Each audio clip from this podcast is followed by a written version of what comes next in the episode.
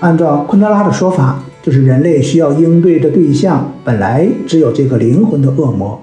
但是从一九一四年的世界大战爆发的第二天开始，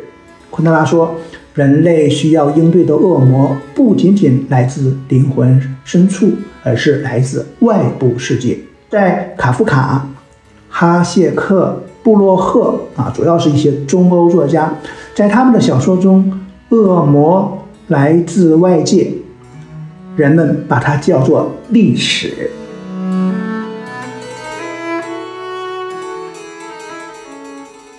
那么，昆德拉影响最大的小说就是《不能承受的生命之轻》，它是在一九八四年问世。问世后大约十多年的时候呢，这个布鲁姆曾经把这本《生命中不能承受之轻》已经列入了他的西方正典的。经典书目之中，但是到了二零零二年，他却又在怀疑昆德拉的这本小说会不会成为叫又一部过时之作。他说：“布拉格时刻已经过去，年轻人不再在背包里放本昆德拉，就踏上去捷克首都之路。”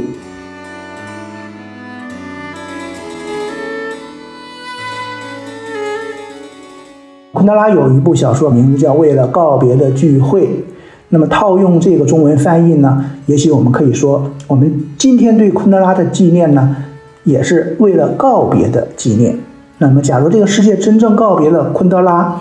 或者说遗忘了昆德拉啊，倒是值得憧憬的事情，证明这个世界已经远离了昆德拉的时代，世界真的在变得更好。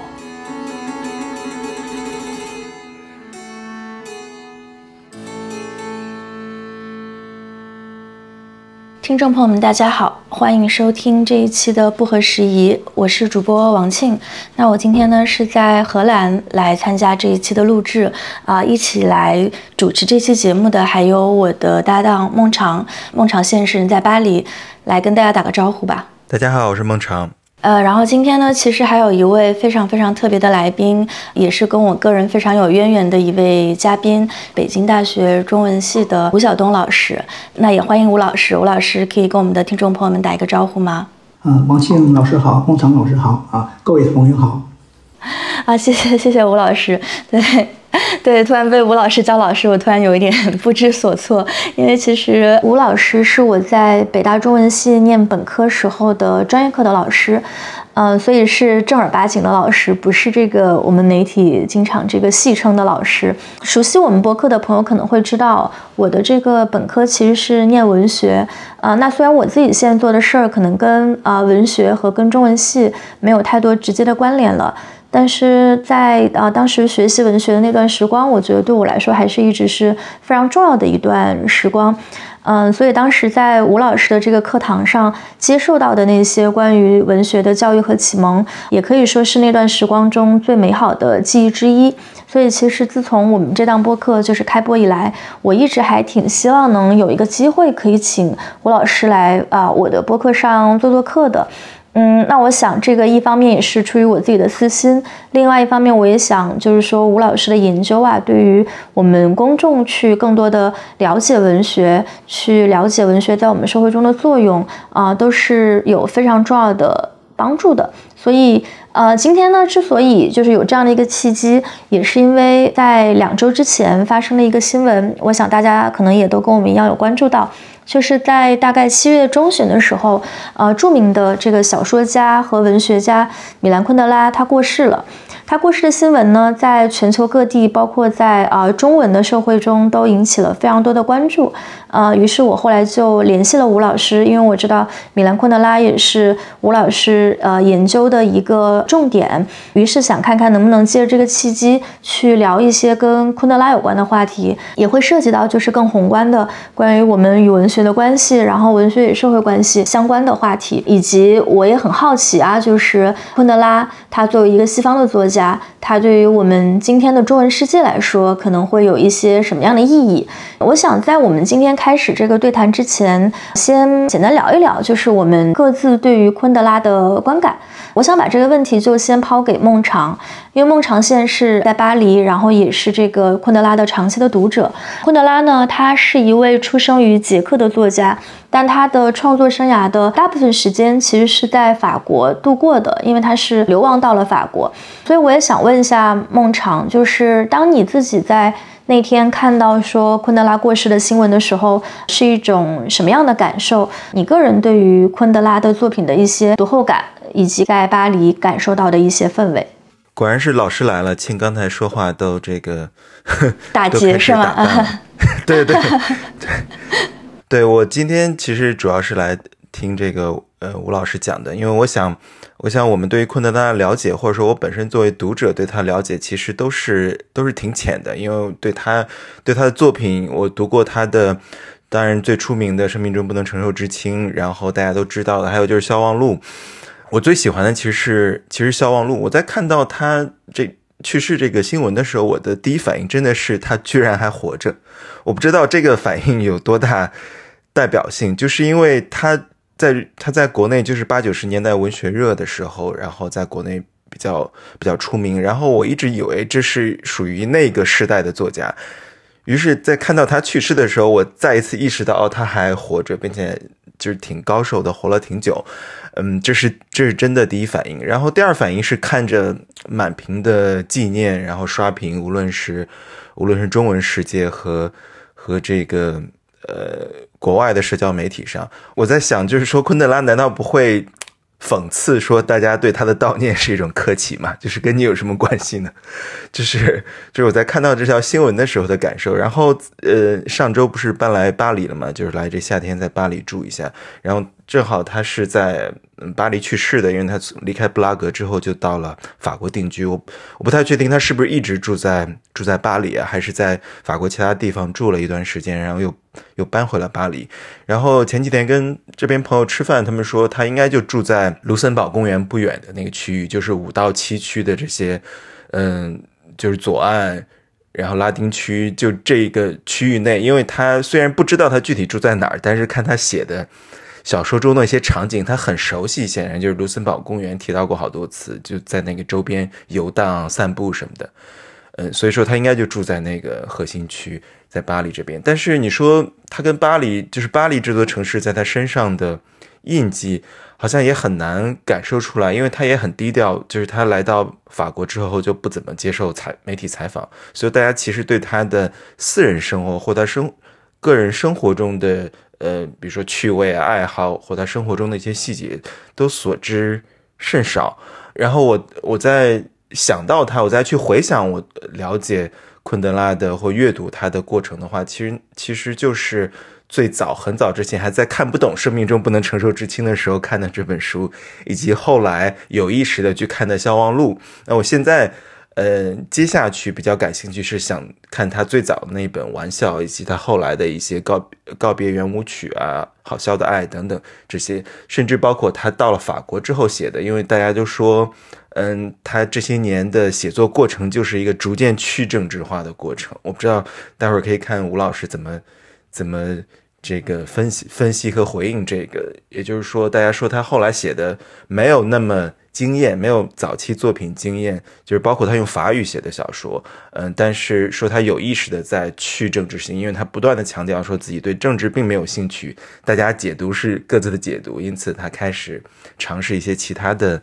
探索吧，嗯，大概是大概是这是我对他作品的一个一个一个阅读和了解，并且我觉得最有意思的是，因为我看他在巴黎评论巴黎评论上的那个对话访谈嘛，然后他也反复提到，包括读他的作品，他作品中音乐音律性很强，对吧？因为他他是出生于音乐世家，所以说他作品中这种像变奏式的章节，像音乐章节一样的。呃，共同指向同一个主题的风格，还是呃挺典型。他也一再强调说，音乐有对他来说有多重要等。对，我觉得对于昆德拉，我也有很多想说的话，呃，然后这里还是要回到对小龙老师的课，我觉得也是在小龙老师课上，就是当年在念文学本科的时候，呃，接触到了一些关于昆德拉的，就接触到了关于这个昆德拉的一些作品，包括他可能跟他那一系列有关的这种小说的流派，所以最开始接触他的时候，其实是从一个非常非常文学的角度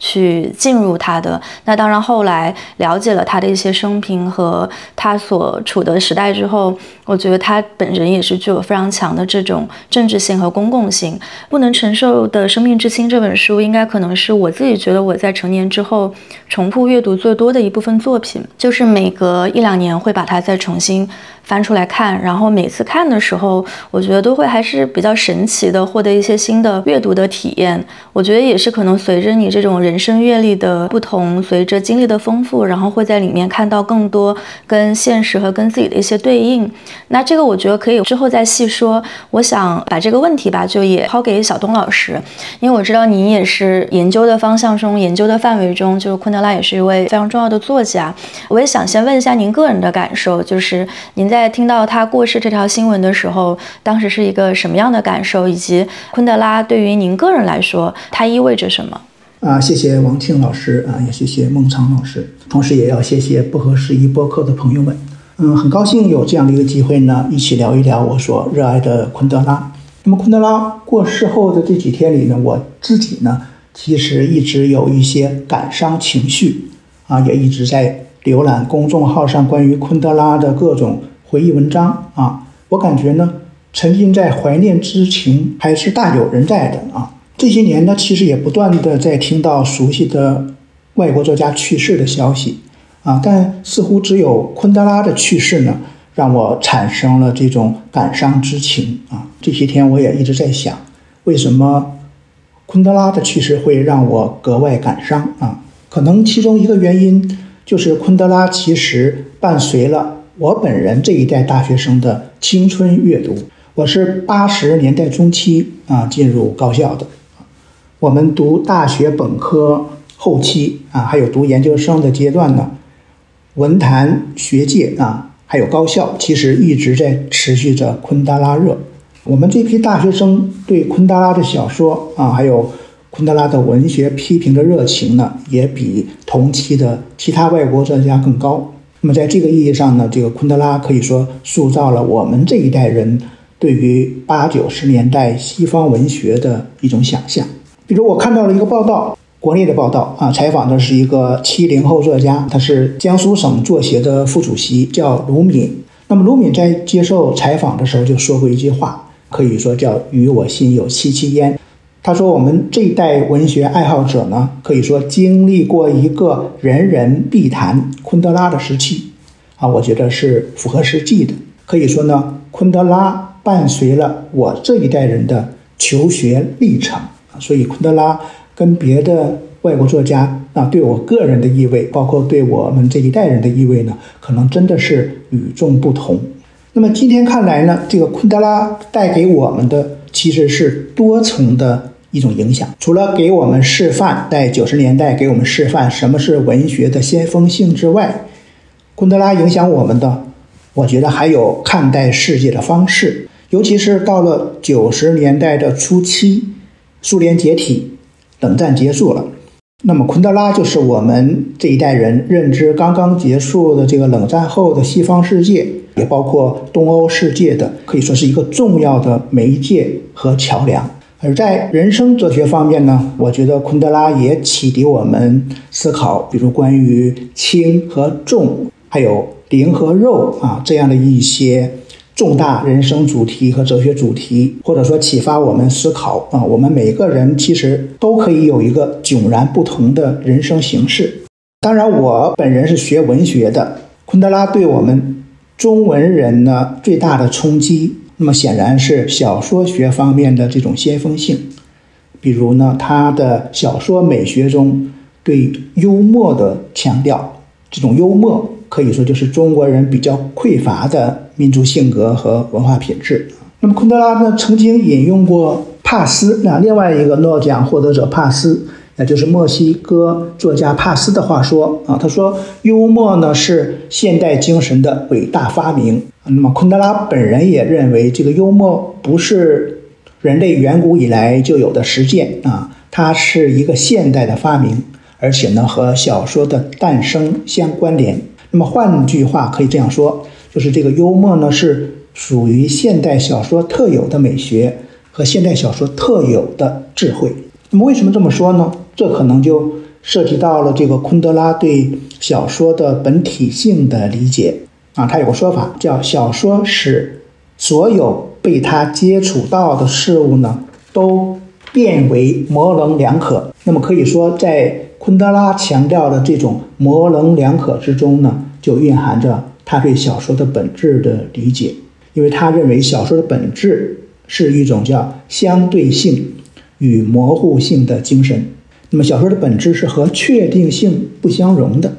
也就与一个专制的世界不相容。那么他认为一个专制的世界呢，是绝对排斥这种相对性，排斥怀疑精神，也反对一个人总是发表各种各样的疑问，总是要问问题。因此呢，这个专制的世界永远不可能与小说的本质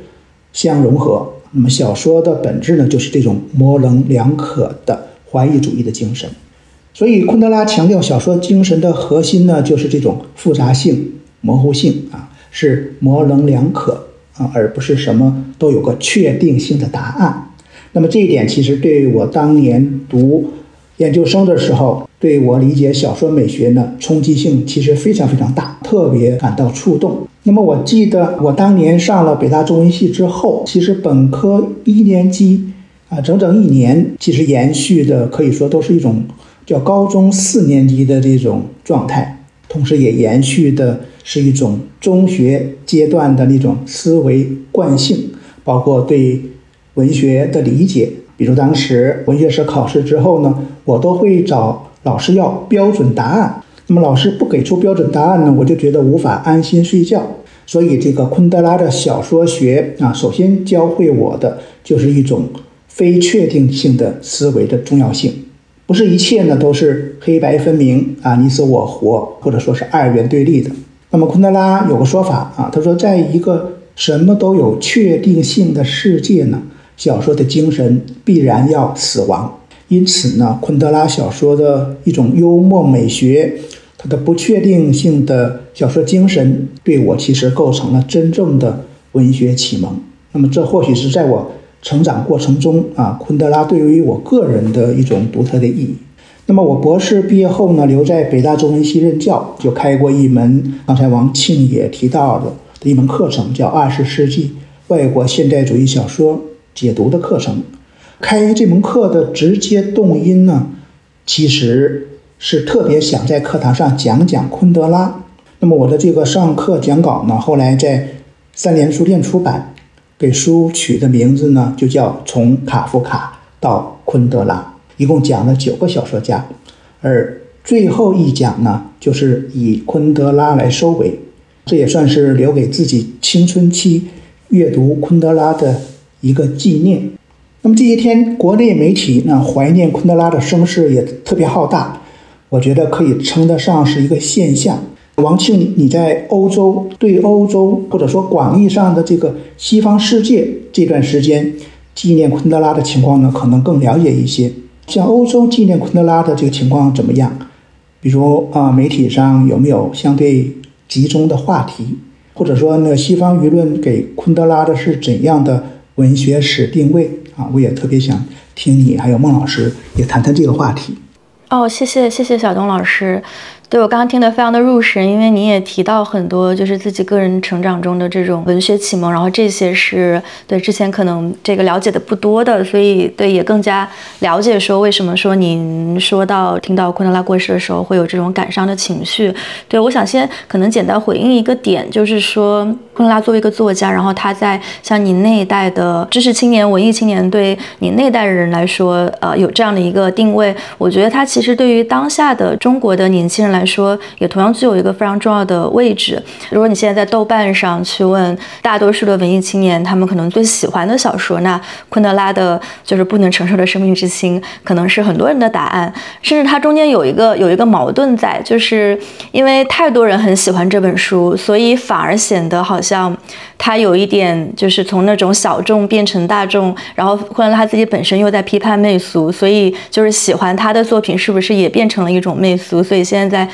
豆瓣上，我也是看到有这样的一些讨论，我觉得还挺有意思的。因为我觉得对于我来说，就是这本小说或者说昆德拉，你只读一次是不够的。像刚才提到的，就是说这个不能承受的生命之轻这本作品，我在刚读到它的时候，当时是可能也就。不到二十岁的样子，然后所以那个时候你会对他其中的那些非常大胆的、非常狂野的一些关于呃两性关系的一些描写，会有非常深刻的印象。因为我觉得那个可能是我们在很多的这种中文的作品里面不太能够看到的。但是到后来，随着我自己，比如说到了国外，比如说也面临说中国是我的一个母国，然后但是我长时间是生活在欧洲这样的一种状态。虽然我在欧洲生活的方式跟可能昆德拉他当时那种被迫流。流亡的方式有一些不一样，但是我觉得我还是能够体认说那种你夹在两种文化之间的那种感觉，或者说你怎么样去有一个自我的认同。所以当时就昆德拉关于媚俗的一些描述，是我自己后来在这些年中就感受更深的一点。不过我想回到刚才您提到的，说现在欧洲社会是怎么纪念昆德拉的这个话题，其实也是我近来在欧洲关注的比较多的一个话题。昆德拉过世的这个纪念活动啊，在欧洲它其实也是。是一个呃非常具有现象级的一个事件。昆德拉他传奇的一个生命历程，就是他出生在捷克，但是后来就是被迫离开了捷克，旅居在法国。那可能因为他被迫离开的这种情况，他在法国期间的创作其实就是用法语来进行的。他甚至拒绝用捷克语去写作。但是在他生命的后期，他其实又恢复了跟捷克的联系。比如说，他早年其实在一段。时间里是被相当于说开除了捷克的公民身份，但是在生命的后期，他又恢复了捷克的国籍。所以当昆德拉过世的消息传来的时候，他在他的母国捷克和在他后来旅居的法国，其实都受到了很大的赞扬。比如说，在他去世的当天，法国总统马克龙和捷克的总统。菲亚拉其实都发表了推特表示纪念，那这是非常高规格的一个纪念，因为你想，就是两个欧洲国家的最高元首同时去纪念一位作家的离世，这其实是非常罕见的。那我其实也去看了他们推特各自的这个内容，发现他们纪念的这个东西可能有一些小小的不同，比如说他们都会强调昆德拉跟自己所在国家的联系，那这个当然也不意外。比如说马克龙他就会更加强调说昆德拉在。法国的这段生活，以及就是法国对于昆德拉来说是一个精神故乡这样的存在。比如说，马克龙就写到，昆德拉是一位自由主义者，他在法国找到了精神上的避难所。他的所有作品都饱含着对普世价值的向往。他的讽刺和天才使他的作品成为了现代的经典。我向他的妻子和亲人和读者致以最诚挚的哀悼。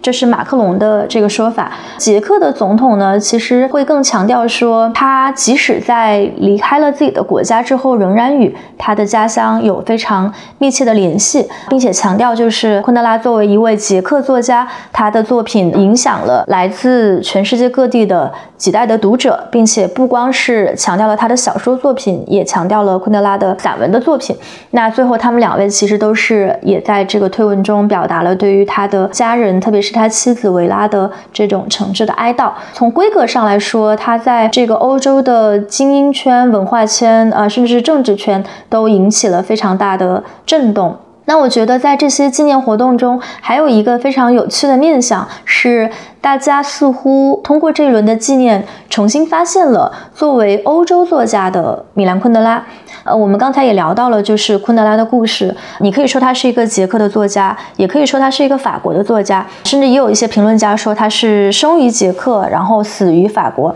好像都行，但是好像又都不全面。于是我也看到有一些媒体的报道。会给他一个 title，就是叫做呃欧洲作家米兰昆德拉。那他既是捷克人，也是法国人，然后最重要的、最根本的是，他是一个欧洲人。我看到一条新闻啊，是说在昆德拉过世的当天，欧洲议会正好在开会。那欧洲议会其实是一个欧盟的政策机构，它有大概七百个来自全欧洲不同国家的议员，然后他们会就就是欧洲的一些大事去进行决策。那那天就是欧洲议会在开会之前，就有这个呃议会的议员就提议说要对。昆德拉的逝世进行默哀，所以他们最后其实是在那天一个非常正式的会议开始之前，先进行了一分钟的默哀，就是默哀昆德拉。所以我想，这其实也是一个颇具有象征性的一个姿态，就是说大家非常认可作为欧洲作家的米兰昆德拉。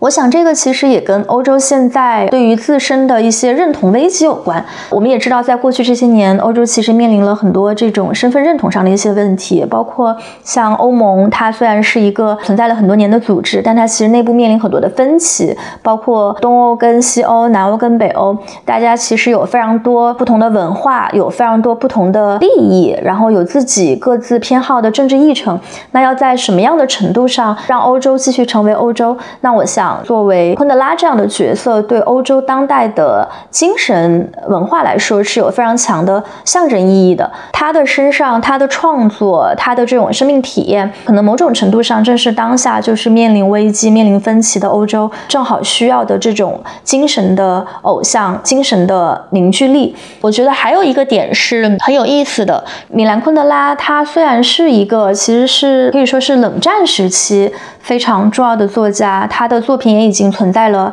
几十年，所以某种程度上，我们今天在讲到他的时候，会觉得他好像是一个呃上个世纪的产物，他是一个活在文学历史里的人。但是，我觉得由于当下欧洲面临的一些非常具体的政治的困境，然后以及由于昆德拉他自己对于自己作为一个这种公共知识分子，他的作品其实具有非常强的普世的一些关照性，种种原因吧，我会觉得在这。这一轮的纪念浪潮中，与其说他是一个历史上的一个非常重要的人物，他其实也在回应很多当下的问题。呃，一个细节是我记得也是在昆德拉当时这个过世的当天，马克龙他发了一条推特，我们刚才已经提到。但同时呢，马克龙当天正好是在这个立陶宛的首都维尔纽斯参加这个一年一度的北约峰会。然后我们知道，其实自从这个俄乌战争之后啊，北约跟俄罗斯的关系，包括这个欧洲跟俄罗斯的关系，其实都变成了一个现在大家日常都会谈起的问题，面临非常非常多的 tension，非常多的张力。那所以这个北约峰会其实也是具有一定的象征意义。非常有趣的是，在这个峰会快结束的时候，马克龙就做了一个发言，他就提到了昆德拉当时写过的一篇文章。马克龙是这样说的：，就是俄罗斯不可能再次绑架米兰昆德拉所珍爱的西方，而我今天要借用这个机会向昆德拉去进行致敬。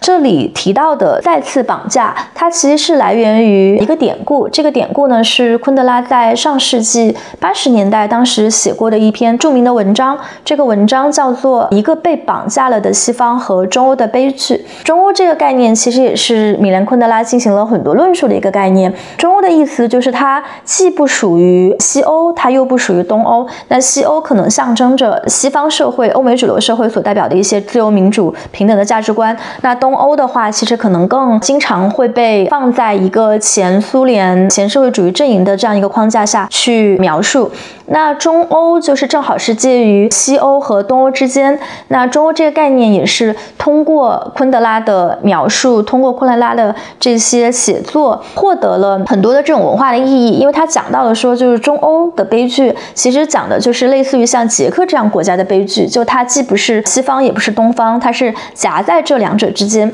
他讲到的这个叫做被绑架了的西方，其实就跟俄罗斯有关。他在那篇文章里面也描述到。就是说，俄罗斯的一个这种民族性，其实是会希望不断的从周围的国家去掠夺、去攫取、去扩大自己的领土。那这样的一些描述，其实也跟当下就是欧洲在面临与俄罗斯有关的问题的时候，在面临跟俄乌冲突有关的问题的时候，对俄罗斯的观感是一致的。所以我觉得从这个角度上来说，昆德拉他的作品，不光他的小说，也包括他的这些政论文章、散文文章，其实也是因为现在欧洲自己当下情况的变化而获得了一种重新的生命力。不光是说中欧的概念被重新的讲述和发现，我觉得他身上所蕴含的这种欧洲性，也是当下欧洲正好特别需要的一种精神的力量。所以我觉得在这个角度上去理解，说今天欧洲对于昆德拉过世这件事儿的纪念，包括大家在这个过程中涌现出的一些情绪，我会觉得说跟他自己本身的生命历程也是形成了一种互文的关系。嗯，我刚才听到庆分享，就是最近包括马克龙各国政要，欧洲这边对对昆德拉的逝世的反应，我觉得挺有意思。就是现在的这样一种呃尴尬或者说荒谬的境境况，其实是不是就是昆德拉这几十年来在从他在冷战期间从东到西，嗯，然后我看很多媒体上仍然会在标题上提到他是捷克流亡作家等等，就是冷战。他在冷战期间从东边跑到西边的这么一个背景，然后他被夹在中间，是左是我们的法国作家，还是捷克作家？是这边的，还是这边阵营的，还是那边阵营的？这样一个呃境遇境遇里，所以说我从这个身份上去，因为呃生活在别处嘛，昆德拉也他自己所处于的这种境况，呃，我也挺期待呃吴老师来跟我们呃。就是跟我们讲一讲，比如说昆德拉他自己所处于的，呃，东东方和西方冷战，从冷冷战期间两个阵营到到现在，包括我印象里他在采访中提到说，他说我显然毫无疑问的是法国作家，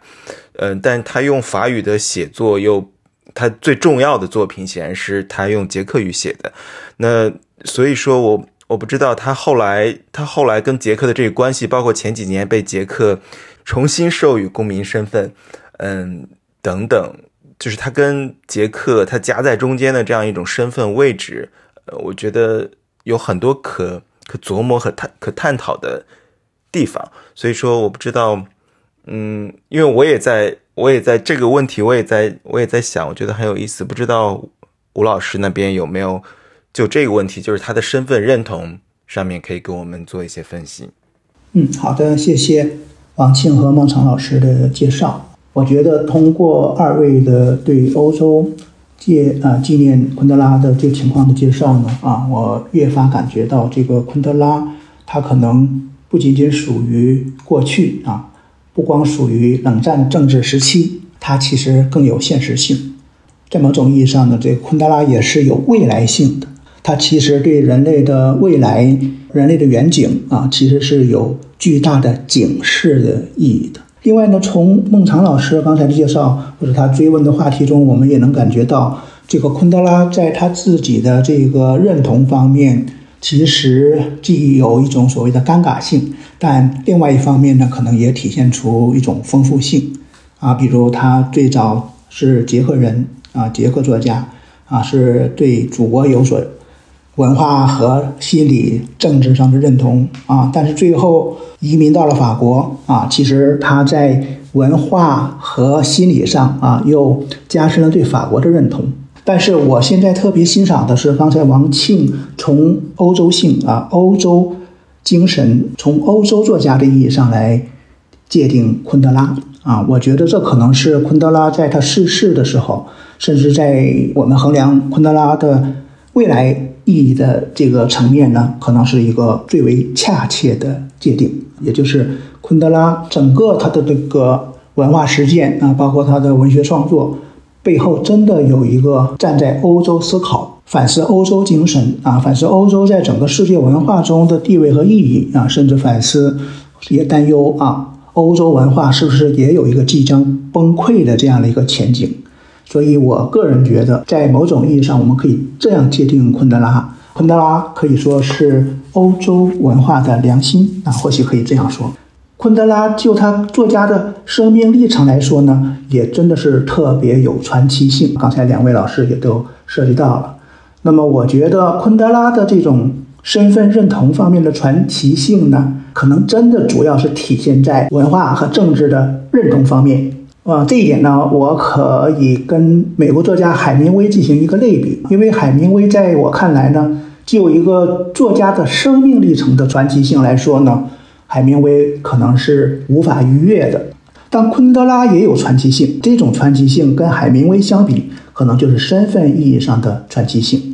那么海明威也生活在法国啊，也居住在法国啊，也有法国经历。那么昆德拉的这个法国旅居的境遇跟那个海明威一比较，你就会发现昆德拉啊更是倾向于内缩型的生活啊，倾向于内心世界。他不想在舆论方面呢过多的张扬自己，而舆论界呢，其实啊，据我的了解呢，也批评他。既认同自己获得的法国人的身份，同时他也在抗拒这种身份，显得有些自相矛盾。但是我认为呢，昆德拉是对大众传媒把他的身份标签化和把他的身份象征化进行一种抵抗。那么他和同时代的其他捷克作家所做出的不同的人生选择呢？啊，在我看来，也都可以说是昆德拉试图远离媚俗的表现。都在践行他对媚俗的一种批判，所以我对昆德拉呢是有一点格外的尊重，是他呢并没有对自己的流亡者的这个身份充分加以利用，不像很多流亡作家呢把自己遭迫害的经历和流亡者身份呢往往是利用到最大化，而昆德拉并没有这样，他更想回归为一个真正意义上的作家。靠思想和靠写作生存，而不是靠自己的这个身份的象征性的标签来生存。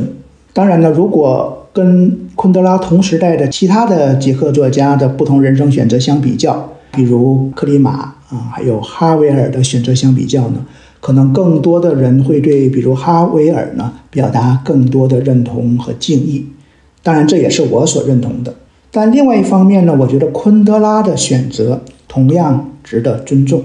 那么，昆德拉另一点值得尊敬的地方呢？啊，是相当一部分作家出了国，丧失了母语环境之后呢，可能就不大会写作了，或者只能仍然用母语来写作。而昆德拉呢，却选择尽可能的融入法国文化，啊，选择用法语写作。这其实是一个更艰难的选择，也是更具有挑战性的选择。正像刚才两位老师所说的，昆德拉用法语写作呢，可能也的确影响了他后期创作的主题，包括美学风格，当然也会影响到啊他的文学史的定位。那么，虽然他的后期法语写作跟早期的小说，比如刚才孟唐老师提到的这个《笑忘录》，在小说学的意义上呢是有延续性的，但另外一方面呢，法语。作为语言载体，可能也重新塑造了昆德拉的小说美学，还有他的思考方式。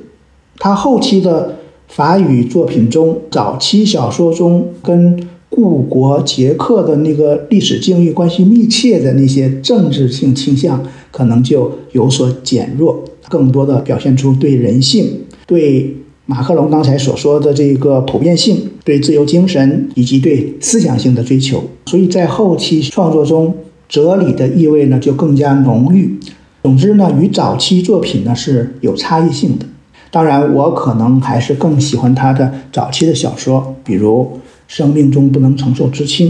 啊，我还是喜欢用《生命中不能承受之轻》这个翻译的名字。另外呢，为了告别的聚会，也就是所谓的告别圆舞曲。另外还有生活在别处等等，而他后期的小说，在我看来呢，可以归纳为一个总的主题。这个主题用他的小说的名字概括呢，就就是生命中不能承受之轻。那么这种不能承受之轻，在他早期的小说中，也许更多的是想象，但在后期就变成了现实。对，谢谢小东老师。我觉得我们也许可以再把这个话题往回拉一拉，就是回到我们最开始聊的，就是说昆德拉他的这个过世之后引起了如此大的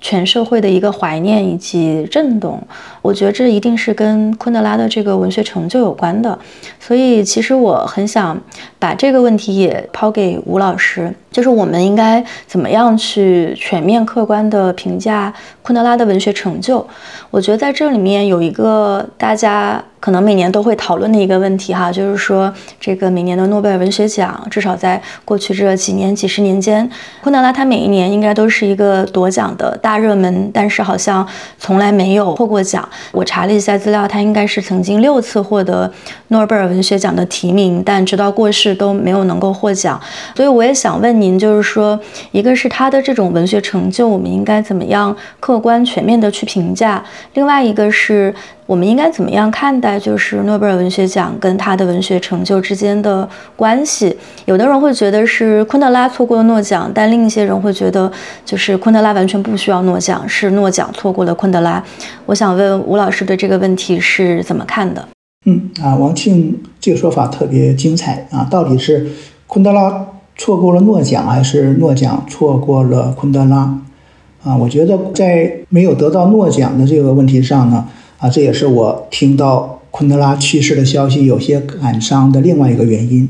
啊，因为我多年来呢，真的一直希望昆德拉能够得个诺贝尔文学奖，所以我觉得其实是诺奖错过了昆德拉，我觉得是世界文学界呢欠昆德拉一个诺贝尔文学奖。早在一九八七年的时候呢，这个昆德拉其实就是名列。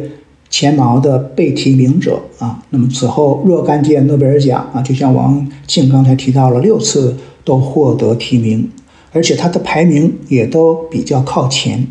但是呢，就和村上春树一样啊，他一直在陪跑。那么如今呢，终于不用陪跑了。那么不给这个昆德拉诺奖的原因啊，当然不是我所能推断的。不过哦，我们也都知道，这个诺贝尔文学奖呢，一向追求出人意料。太流行和太时尚的作家呢，都不大入评委会的法眼。而另一方面呢，一九七五年昆德拉流亡法国之后呢，他不再刻意强调自己的流亡者身份，而是表达对法国的认同感。他说的话是：“叫法国是我精神上的祖国，啊，如今是我第一祖国。”他后期的作品啊，我们刚才都谈到了，也是在用法语写作的。我觉得这些可能都会影响。诺贝尔奖的评选委员会对昆德拉的某种观感，当然，这个诺奖肯定是一个很重要的评价尺度，至少会影响他对昆德拉的这个历史地位的评价。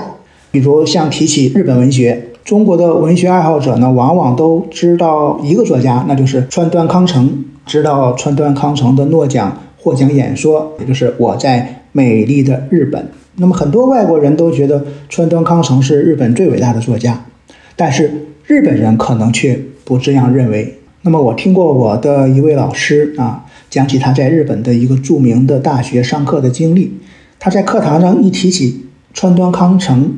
啊学生们就发笑啊。那我的老师就问你们为什么要笑啊？他们就说你们外国人只知道川端康成，而在日本人眼里呢，日本还有更伟大的作家。啊，比如像夏目漱石，那么夏目漱石呢，可能才是可以跟我们中国的鲁迅相媲美的这样的日本国民作家。那么我自己也有个预言啊，就是如果评选一个二十世纪以来失意于诺奖的作家名单，就是没有得到诺奖、应该得而没得到诺奖的作家名单的话，昆德拉可能会排在前五位。我认为呢，昆德拉是属于世界文学史上和。卡夫卡、普鲁斯特、沃尔夫啊，弗吉尼亚·沃尔夫啊，还有詹姆斯·乔伊斯啊，另外就是鲁迅、沈从文一样，是最应该得奖，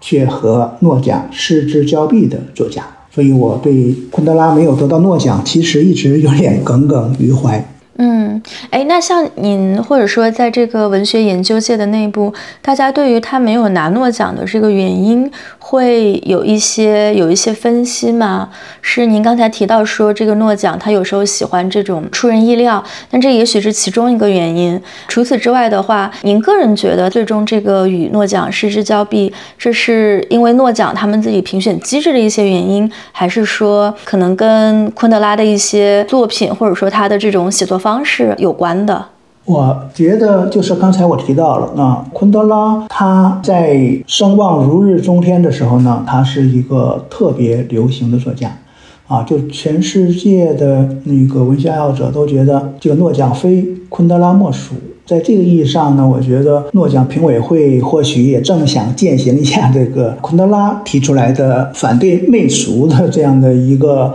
啊所谓的主张，所以就偏偏不把这个诺奖给昆德拉。当然，我这是开一个玩笑啊。但是，也许那个呃，诺奖评委会认为昆德拉是不是在文学史上的那个地位，他的文学作品所达到的成就还不足以得到诺奖呢？当然，这就涉及到了那个西方舆论界怎样给昆德拉进行文学史定位的这个问题。我们可以参考一下那个美国耶鲁大学著名文学评论家，当然也是理论家，大家都知道叫。哈罗德·布鲁姆啊，他的一个评价，大家都知道，布鲁姆的著作有西方正典啊，西方正典就从经典的意义上给西方文学树立标杆的、树立尺度的。另外，他的影响的焦虑啊，这样的著作呢，都对全世界有很大的影响。这个布鲁姆在二零零二年啊，写了一篇短文评米兰昆德拉的文章。这篇短文问的问题就是啊，昆德拉能进入西方正典吗？那么，昆德拉影响最大的小说就是《不能承受的生命之轻》，它是在一九八四年问世。问世后大约十多年的时候呢，这个布鲁姆曾经把这本《生命中不能承受之轻》已经列入了他的西方正典的经典书目之中。当时他已经列进去了，但是到了二零零二年，他写这一篇短文的时候呢，却又在怀疑昆德拉的这本小说会不会成为叫又一部过时之作啊？就是过了昆德拉描写的那个历史情境啊，那种政治语境，它是不是就过时了呢？是不是就不配进入西方正典呢？他这篇短文中有这样的两句话啊，我给二位介绍一下啊。他说：“布拉格时刻已经过去。那么，这个布拉格时刻指的是发生在一九六八年的苏联入侵布拉格的这个事件。”他说：“布拉格时刻已经过去，年轻人不再在背包里放本昆德拉，就踏上去捷克首都之路。”那么，这篇文章最后还有这样的一个判断：他说：“我还是对昆德拉。”会保有持久的声望，有些怀疑。那么在昆德拉之前呢，已经有太多天才写了事后看来是一时之作的书啊。这就是他的这篇文章中关于昆德拉的两个基本判断。那么我对布鲁姆的文章中的观点呢是有不同的看法的。首先呢，是他认为这个布拉格时刻已经过去。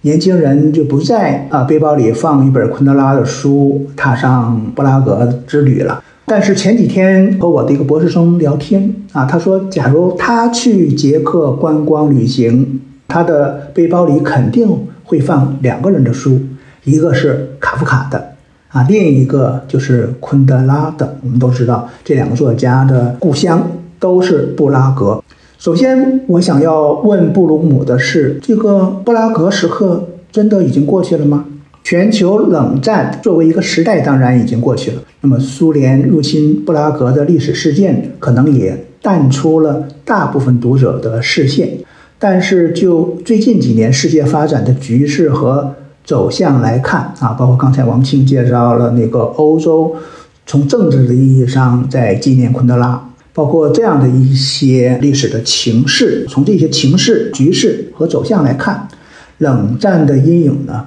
其实可能依旧笼罩着欧洲，同样也在笼罩着全球。而冷战思维呢，好像并没有被驱除。那么我这几天呢，又重新看了一下昆德拉早期的几部作品啊，比如《笑忘录》《不能承受的生命之轻》，还有《为了告别的聚会》。感到小说中的故事和历史情境，还有主人公的政治感觉、历史感受啊，甚至是主人公的情感结构呢，依然可以印证我们的当下啊。那么这种印证呢，可能不限于具体哪个国家啊，它反而更有世界性的，或者说马克龙所谓的普世性的这样的启示。就像卡夫卡小说具有一种预言性一样。那么昆德拉其实也在他的小说中做出了关于世界还有人类远景的某些预言。比如，我认为这个昆德拉其实书写了和预言了啊人类历史的进程，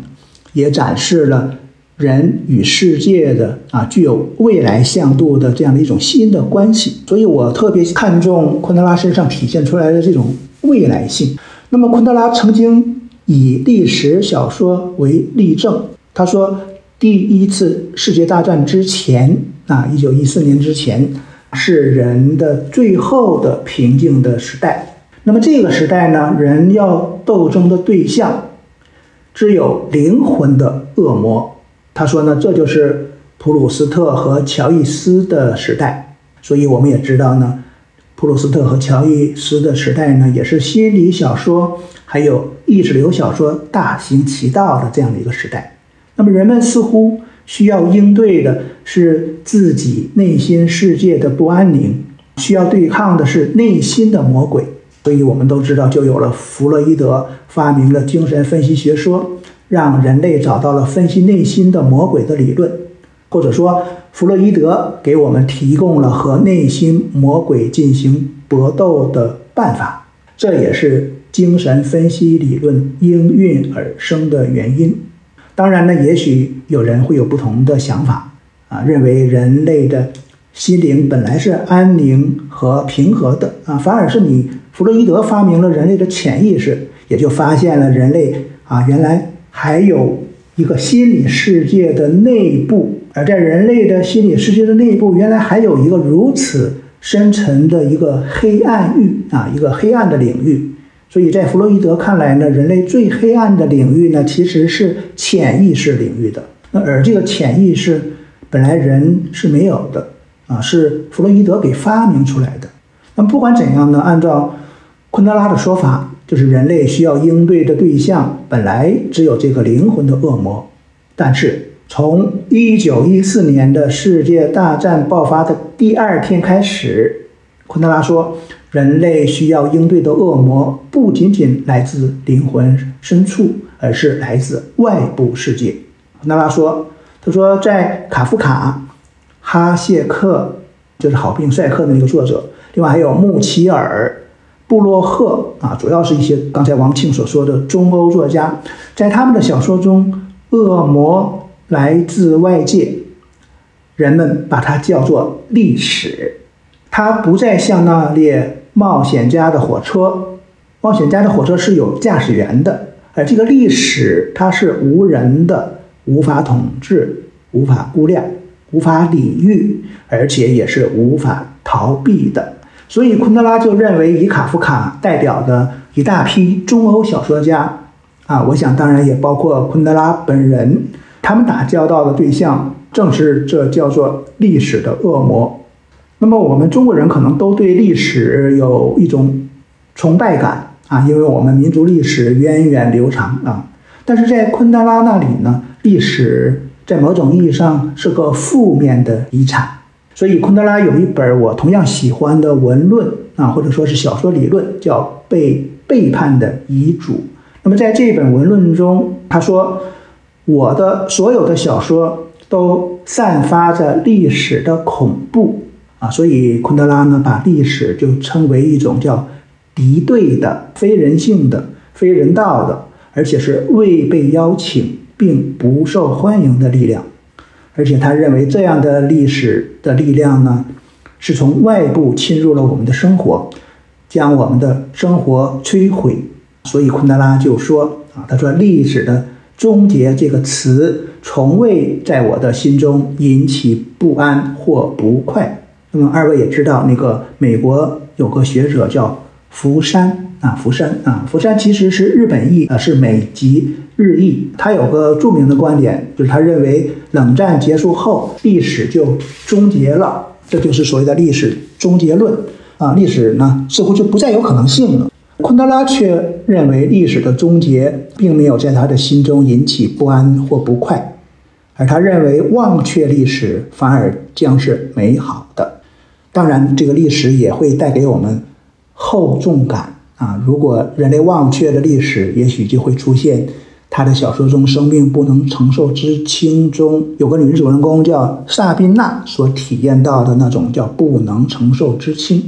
因为这种不能承受之轻，就是没有了历史，也没有了生命的意义所带来的某种空虚感。那么我最后想问的是，为什么昆德拉把人类的这个现代历史看成是恶魔，是人类的敌对的历史、敌对的力量呢？可能就是因为在昆德拉的感受中，历史也是异化的啊，是不受人类自身控制的。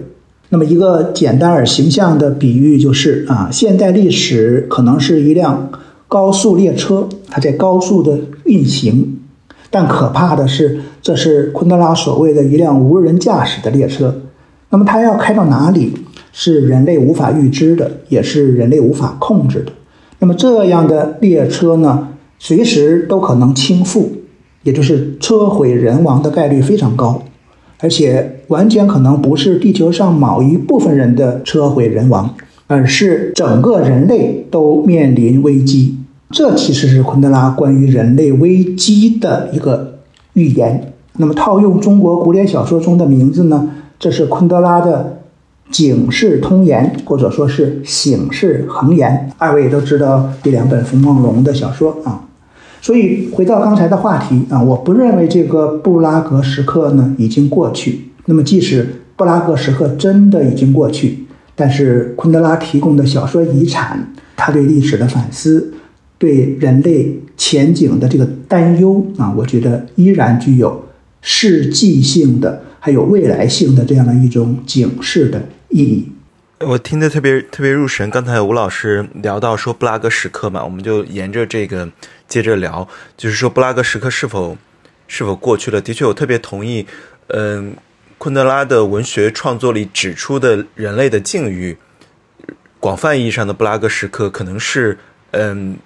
不是说它是永恒，但是在相当一定程度上或一定时期内，都是呃人类能够共通的感受和境遇。因为像《消亡录》里面，大家都知道有一句呃另一句非常出名的话，就是人类与权力的斗争就是记忆与遗忘的斗争嘛。那很显然，这样的斗争或这样的时刻仍然在发生在我们当下的生活里，我们当下无数的情境里。呃，人们对于记忆的争夺，对于记。对于历史的争夺，争夺过去的呃定义和解释权，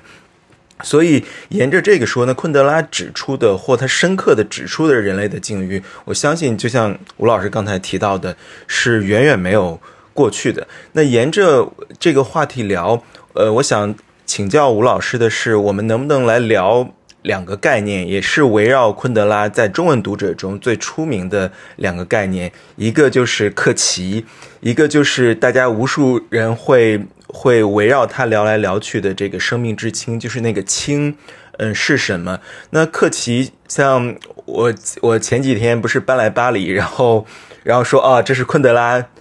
呃。生前生活了很久的城市，他在这里去世的地方。然后我在巴黎，要不要找一个咖啡馆，然后，呃，再重读一下他的某本作品？呃，然后我的第二反应就是，嗯，这个时刻这种感受不就是昆德拉所讽刺的客气吗？但是我们人类真的可以逃离或者说摆脱这样一种客气的本能吗？就像呃，金凯旋老师，他不是给客气的这种翻译和定义是，它是一种伪崇高吗？自我伟大的不真实的激情，但是我个人对于克奇的，当然，因为我们总在嘲讽、讽刺我们生活中的这种克奇和或媚俗，但是我们另一种，当然我们是要时刻警惕自己身上出现的克奇的本能，但另一个角度来看的是，我们真的可以真正的摆脱它吗？或者说，人类对于那种在一些情境、一些时刻中，对于崇高的一种。呃，追求和想象或自我感动，让自己感受到生的生生命跟意义之间的永恒的联系，这种本能是不是也是真实的或难以避免的呢？我觉得这个，呃，关于关于这个课题，我们可以可以接着聊一聊。另一个就是另一个概念，就是生命之轻。其实刚才吴老师也提到了，生命之轻就是生命的无意义，呃，空虚、荒谬。那那这样的生命之生命之轻，就是人摇摆在生命的重量和这种宏宏观的呃宏大叙事的意义中，和生命又没有意义的存在主义指出的生命没有意义，需要你自己去寻找探索的这样一种荒谬中生的荒谬中，这也就是说，吴老师能不能从从文学的意义上？嗯，给我们分析一下，因为大家围绕着这两个概念“生命之轻”和“客气”有太多的争论，每个人都想要阐释，从不同的角度去阐释。那包括昆德昆德拉的热潮本身，可能大家也感受到，它反而成为了一种客气的现象。但会不会这样，其实是一种过度的反思呢？所以，我对这两个概念的，吴老师怎么对这个两个概念看，我还挺好奇的。嗯。好的，谢谢孟尝老师啊啊，孟老师提出来的这两个概念——媚俗啊，还有生命中不能承受之轻啊，轻和重的主题，真的是昆德拉啊对于世界文学史贡献的啊最有名的主题。比如像媚俗的这样的词汇，已经进入我们大众日常的流行语了啊，一般的人都会提到媚俗的这个。概念啊，都知道用媚俗的这个概念啊，尽管可能有的人并不知道这个媚俗的概念是昆德拉在他的小说中集中思考的啊，也是昆德拉对整个世界文化的某种贡献。有专业研究者就认为，这个媚俗更准确的翻译呢，就是应该是刚才孟尝老师说的客奇啊。那么这个客奇呢，是对原文的音译啊，当年可能是韩少功最早把它。翻译成媚媚俗，那么所谓媚俗或者说客奇这个概念呢，昆德拉他自己说是来自德语，而早在十九世纪呢就被用来形容文学作品中过度夸张的情感和过度戏剧化的表达啊，就像刚才孟尝老师所说的。那么昆德拉说呢，一个人如果经常夸张的自我感动、自我崇高。就像刚才孟老师说的，伪崇高啊，这就是一种媚俗人格的表现。嗯，那么昆德拉一九八五年呢，他获得了一个叫耶路撒冷文学奖，他有一个非常著名的这个获奖演说。那么这个获奖演说中呢，也特别集中的讨论了媚俗这个概念。那么昆德拉的原话是啊，他说“媚俗”一词呢。指不惜一切代价想讨好，而且要讨最大多数人的好，是这样的一种态度啊。那么为了讨好呢，就必须确定什么是大家都想听到的，必须为固有观念服务。所谓媚俗，昆德拉说，就是用美丽动人的语言表达固有观念的愚蠢，它惹得我们为自身。为我们平庸的感受与思想，叫一居热泪啊，自己被自己感动了。那么也就是说，我们表达的本来是讨好众人的最平庸的见解，而且是用最美丽动人的言辞来包装的，但我们自己却当了真，自己被自己感动啊，甚至热泪盈眶。这就是昆德拉所谓的媚俗。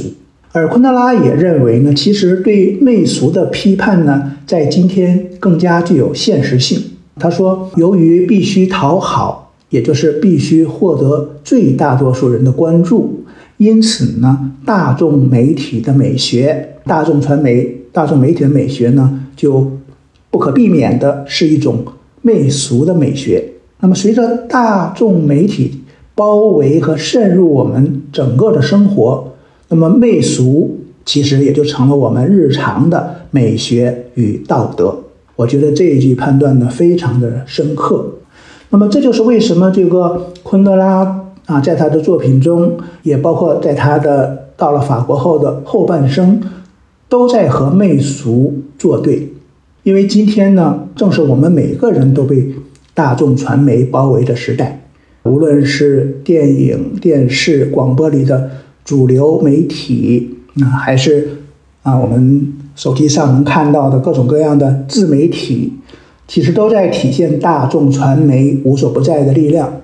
昆德拉认为呢，大众媒体的美学正是一种媚俗美学，结果就是媚俗成了我们日常的美学和道德。而且我们每个人可能都对这种媚俗美学和道德呢缺乏批判和反省的能力，因为每个人都在彼此讨好啊，每个人天天都能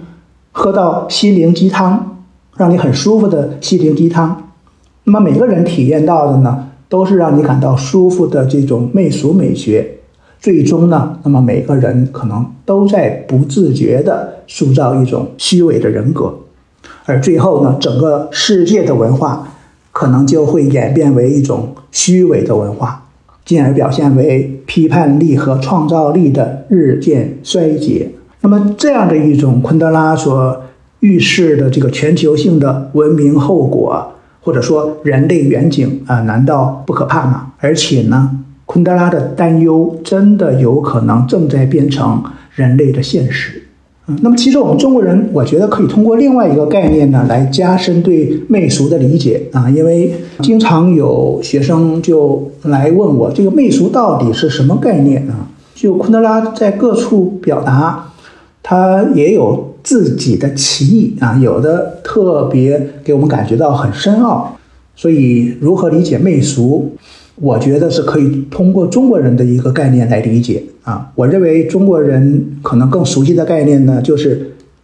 矫情啊，矫情。那么矫情的人呢，我们在现实生活中也会经常看到。如果这种人越来越多，也同样会生成一种矫情的文化。因此呢，昆德拉对媚俗的批判，其实可以称得上是一剂良药，治疗我们当代的矫情文化的。那么前两天跟那个王庆聊天啊，他提出来了一个判断啊。王庆说，昆德拉的这种批判媚俗是否也成为一种媚俗啊？我觉得王庆提出来的一个很有意味的一个悖论式的表达啊。我相信刚刚升入天国的这个昆德拉听到王庆的这个问题呢，应该会会心一笑啊，因为昆德拉的小说呢，集中思考的一个主题。正是人的存在的不可避免的悖论性或者两难性，所以我认同王庆的这个判断，就是如果对媚俗的批判也成为一种姿态的表达，啊，就像我们看到的，为了避免媚俗，就总是追求与众不同，那么生活的姿态呢，同样过于高导，啊，生怕自己陷入媚俗的陷阱，结果也难免过度和刻意。这样反而同样会掉入媚俗的陷阱，所以这可能真的是一个我们都需要反思的悖论啊，是悖论的一种境地啊。但我阅读昆德拉的感受是呢，他自己对媚俗的陷阱，他本人是特别警惕的啊，因为这个媚俗也的确构成了他在法国用法语书写时特别警惕的啊，特别集中思考的这样的一个贯穿性的文学主题。谢谢小东老师的分享，这就让我想到，在那个《生命中不能承受之轻》里面的这个小说里，刚才您提到那位人物叫做萨宾娜。我我个人会感觉啊，就昆德拉其实在萨宾娜这个人物身上，其实放了很多他对于自己的一些政治立场的一些投射。其中一个例子是，萨宾娜在离开了欧洲之后，是去了美国，然后作为一个其实从捷克来的这种艺术家。他在美国这样的环境当中，在一个这种所谓的西方自由民主的核心地带，他其实是某种程度上可以利用说他作为捷克艺术家，作为一个流亡艺术家这样的身份，在本地去获得一些位置的。但是这个位置，当然你可能需要去符合。美国那个社会对于一个捷克艺术家的想象，那就是你可能遭遇了一些集权的压迫，然后你现在终于来到了一块自由的领土。我们也对这样的类型的流亡艺术家或者流亡作家不会陌生。但是我觉得他当时讲到那个媚俗中有一个很重要的点，就是萨宾娜这个人，他不光是在捷克那个环境中，他不与当局合流，所以才会最终选择远走高飞。但同时也体现在他到了新的环境中之后，他没有选择去适应说美国那个环境里面对他的这种角色身份的期待，就是他选择最后两边都不靠。最后选择是以一种非常决绝的对于个人自由的一种绝对向往的形式，然后去过他的生活。我记得当时那个小说里面也提到，他在美国会被邀请去一些活动，去一些沙龙，去一些看上去挺光鲜的场合，但是他自己会觉得说自己并不属于那里，并且会在内心去对在那个场合上出现的人物都进行非常辛辣的。嘲讽和批判，所以这也让我想到，就是昆德拉他自己的一个位置。当然，我觉得他在离开捷克之后，在法国其实是获得了非常重要的一个角色身份，就是他可以作为一个法国作家去进行写作，并且因为他用法语写，所以可能也不能够完全被。我觉得英文里面有一个词叫做这个 exoticize，就是他者化或者说去客气化。但是我觉得另一个层面，他到了法国之后，其实自己也在法国的这个。个环境中也并没有，比如说他会接受很少的媒体采访，然后也并没有说就是按照一个西方期待他的那种形式去做一个很快就是融入法国本地的这种流亡作家，所以我会感觉他在这上头其实是有一个互文的效果，就是他在小说里面表达的人物的形象和。他对自己的一个期许，然后有一点比较有意思的也是，因为他自己本身是一个男性作家嘛，但 Sabina 其实是一个女性，所以这中间会有一个性别的转换。然后说到这里，我就想，其实可以过渡到下一个话题。在昆德拉作品中的这种性别意识，我刚才也提到，就是我在不同时期阅读昆德拉，其实会获得不同的阅读体验。从上大学上本科的时候阅读，和我到现在就是呃已经年过三十，然后在过去这十几年间吧，可能每一两年都会把《生命中不能承受之轻》这本书翻开来看。我觉得除了我在不同阶段对。比如说小说文本、文学艺术，它里面对存在的思索这样的一些问题有不同的观感之外，一个我自己会感觉现在的阅读跟十几年前的阅读很强烈的不同，其实是在于我觉得我现在阅读的时候会更看重它的一个性别视角。那因为在过去这些年，我自己也阅读了很多这种女性主义的一些作品、理论的作品，包括也自己可能同时也变成了一个更加有性别意识的一位女性主义者。那我现在再回过头去看昆德拉的作品的时候，我会承认说，他好的部分他仍然好，他是非常优秀的、非常有诗意的文学作品，但是也会开始让我感觉到他的这种。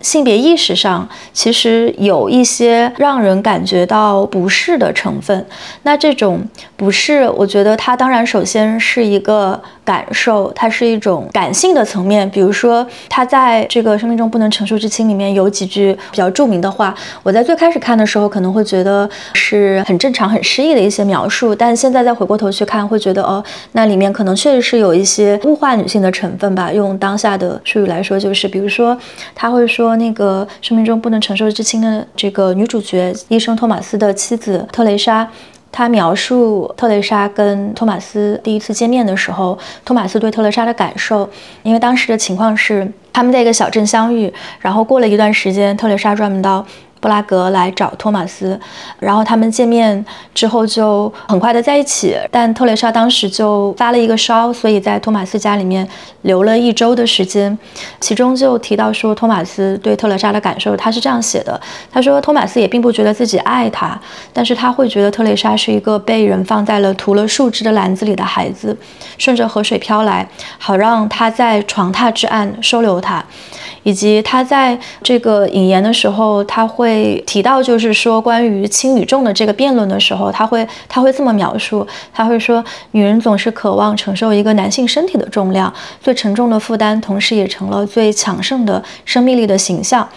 那我觉得这类型的描述，其实它确实有一定的这种传统，就是昆德拉有他自己的一个写作的传统，虽然他自己可能不一定会承认，但是我觉得他。肯定还是受到一定它的这个时代的一个局限性。那在今天，可能当越来越多的女性作家开始去写女性作品的时候，不可避免的会进入一个就是对昆德拉作品的一个批判。比如说，对昆德拉作品批判中有一种就来自女性主义者，就他们会认为说昆德拉在使用女性角色的时候是很无情的，他对女性的这个角色是非常物化的一种描述，他甚至可能有一些。厌女，那厌女也是这两年我觉得在社会舆论场中被讨论的比较多的一个话题，包括我们播客中也很多次的聊到。比如英国有一位女权主义者叫做 John Smith，她有一本比较著名的这个女性主义的著作叫做《厌女症》，她就会这么讲，她说敌意是昆德拉所有有关女性的作品中的共同因素。那这部作品，我相信，因为就是生命中不能承受之轻。这部作品其实它的发表也已经有几十年了，包括昆德拉他自己在后面其实也经历了很多轮不同的文学上的革新，前期的、后期的作品，这个也会呈现出一些不一样的形式。那我一方面也会觉得这些来自女性主义的批判，它有其合理之处，包括它可能也符合我自己作为一位女性主义者，我再去阅读时候的一些阅读体验。但另一个方面，我也会觉得说，他的作品仍然这个文学成就上是不能否认的，并且应该看到他的时代性所在。然后我也想就是就这个问题请教一下你们两位的看法吧，就是说应该去如何看待说昆德拉作品中的这些性别意识以及他可能存在的这种时代的局限性。小东老师方不方便先来分享一下？好的，嗯，谢谢王青的观察，我觉得特别敏锐。当然，这个和性别有关的问题呢，啊，我身为男性是个劣势啊，我是可以说有挑战性的问题是我无法胜任的。但是我只能说呢，我绝对不是一个男性中心主义者啊，而且特别看重女性主义文学，包括女性主义理论带给这个世界的批判性的力量。认为当今的那个文学各种各样的文学理论，包括理论本身，其实女性主义理论是特别有挑战性啊，也特别有力量的一种文学理论。那么我只能谈我自己的阅读昆德拉的体验。我的体验是，昆德拉对自己小说中的人物，无论是男还是女，我觉得采取的都是一种近乎于上帝的视角。啊，那么在这个意义上，也许昆德拉本人是有点超越性别的，啊，我不知道像上帝是不是就是本身就是超越性别的，因为很多人认为上帝也许不是个男性啊，他只是个中性啊。那么可以说，创作小说的这个昆德拉他自己就是上帝，或者说是造物主。昆德拉是在稿纸上呢，他自己创造一种生活。创造一个世界啊，当然同时也就创造了这个世界中的男男女女。那么就此而言呢，昆德拉对自己创造的啊，或者说塑造的小说人物，无论男女啊，我个人的感觉其实都是一视同仁。那么这一点呢，或许可以类比我们中国的作家钱钟书。二位也知道，就是有不少女性主义者呢，也同样批判钱钟书对女性太刻薄。认为钱钟书呢在女性观方面呢需要有所改进。不过按照我的观感啊，我觉得钱钟书对笔下的男性角色可能更加刻薄啊，因为他是整个的对人类都刻薄。那么《围城》的读者呢，应该都对《围城》序言中的一句话印象深刻。钱钟书的这句序言中的话呢，也被研究者们经常引用。钱钟书说：“啊，他说在这本书里，他说我想写现代中国某一部分社会某一类人物，写这类人呢，我没有忘记他们是人类，只是人类，具有无毛两足动物的基本根性。因为这句话太有名了啊，我经常跟学生讲，所以我都能背得下来。”所以我认为，这个《围城》中的那个叙述者啊，那个全知的叙事者，也有一个高高在上的姿态，就像上帝一样。那么问题是呢，这个钱钟书本人他不也是一个无毛两足动物中的一员吗？他能够把自己从人类中摘出来吗？但是我读昆德拉，就的确有这种感觉啊，就是昆德拉本来就不是我们地球的居民啊，是这样的一种感受。那么昆德拉呢，给我的感觉呢，真的有点像那个刘慈欣塑造的那个山体人啊，是神一般的存在。所以呢，这个昆德拉对他笔下的人物，无论男女啊，我觉得都是高高在上。那么单就这个生命中不能承受之轻这个小说而言，啊，从人性批判的角度上看呢，我觉得昆德拉对男主人公托马斯其实投射了更多的审视的啊，甚至是批判的目光。呃，如果说这个昆德拉偶尔也会用温情的眼光。打量人类，那么他更多的温情是给了小说女主人公特丽莎的，这是我的阅读感。那么刚才二位提到了这个萨宾娜，我倒觉得这个生命中不能承受之轻中，昆德拉自己认同的人物呢，可能更是这个后来流落到美国去的这个萨宾娜，因为这个萨宾娜真的体现出了对自由的向往，对自由的生命境界呢。啊，有一种憧憬，而自由也成为他的人生目标。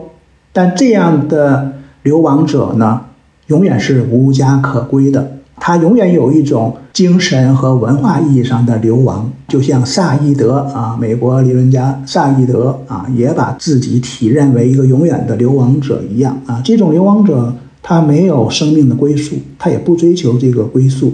这就像昆德拉的有一本小说，那叫《生活在别处》，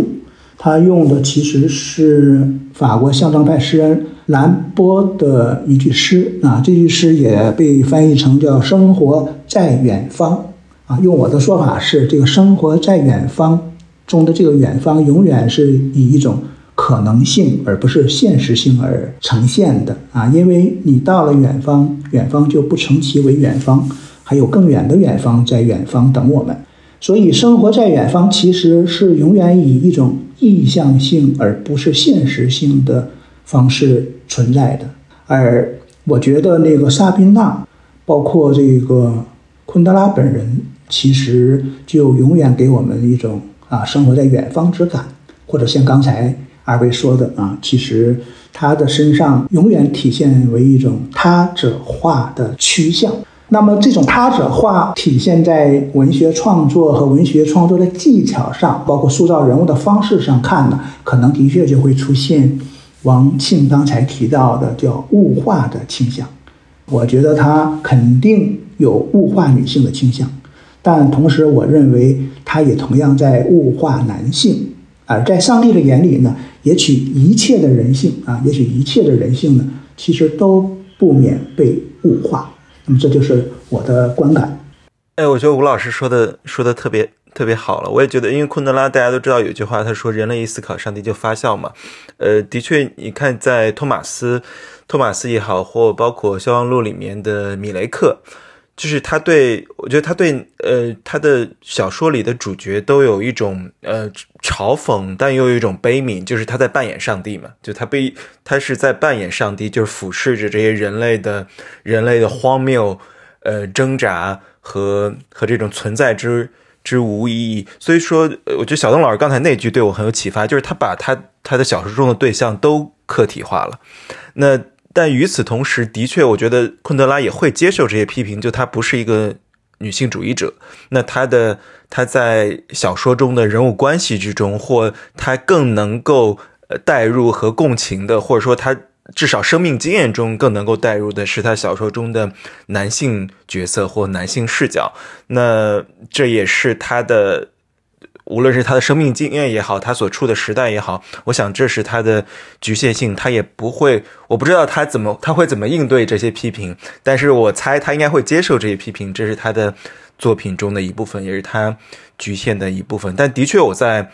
呃读他的作品的过程中感受到的，就是他对，就像小东老师刚才说的，他对所有的主人公的这样一种呃嘲讽和悲悯，就是带有一种同情的。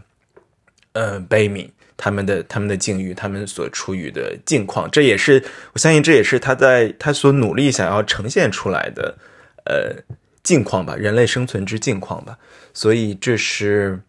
这是我的一个一个感受。孟尝老师的两个说法，我觉得真的是非常精彩。一个是叫扮演上帝啊，这个扮演上帝这个概括啊，真的是非常精妙。但是我更看重他刚才提到的这个悲悯的这个情怀。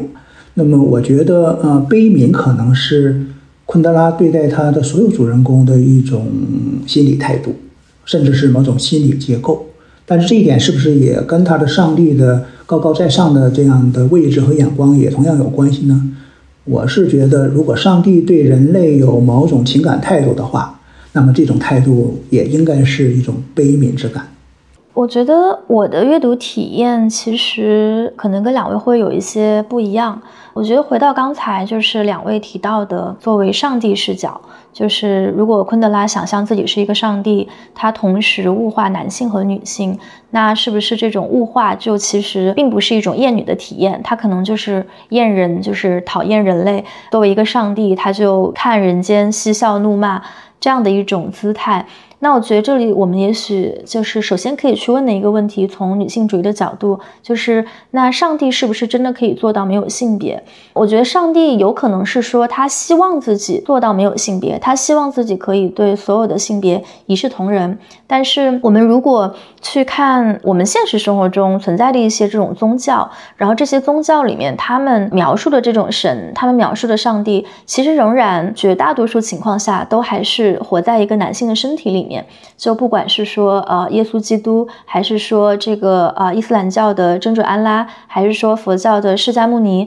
他们其实都具有非常明显的这种男性的特质。但他们也许跟我们现实生活中遇到的作为男性的人会有一些不一样的地方，但是身体还是男性的身体。就是上帝他可能觉得自己没有性别，但上帝仍然可能是一个男性。而我觉得女权主义在这里面当然是有一个经典的论述啦，就是说这个男性是社会里的第一性，而女性是第二性，所以男性其实可以去宣称或者说去允许说自己没有性别。或者说，男性可以去宣称说，我能够为所有的性别去进行代言，但是女性可能鲜艳性的就不具有这样的一个跨性别的一个为所有性别代言的这么一个角色和身份。所以，我觉得在这上头，米兰昆德拉作为一个男性作家，他对自己的期许和对自己能够去做的事儿的这种自觉，其实首先啊是受到了他作为一个男性在社会中主体位置的这样的一种影响，或者说一种红。力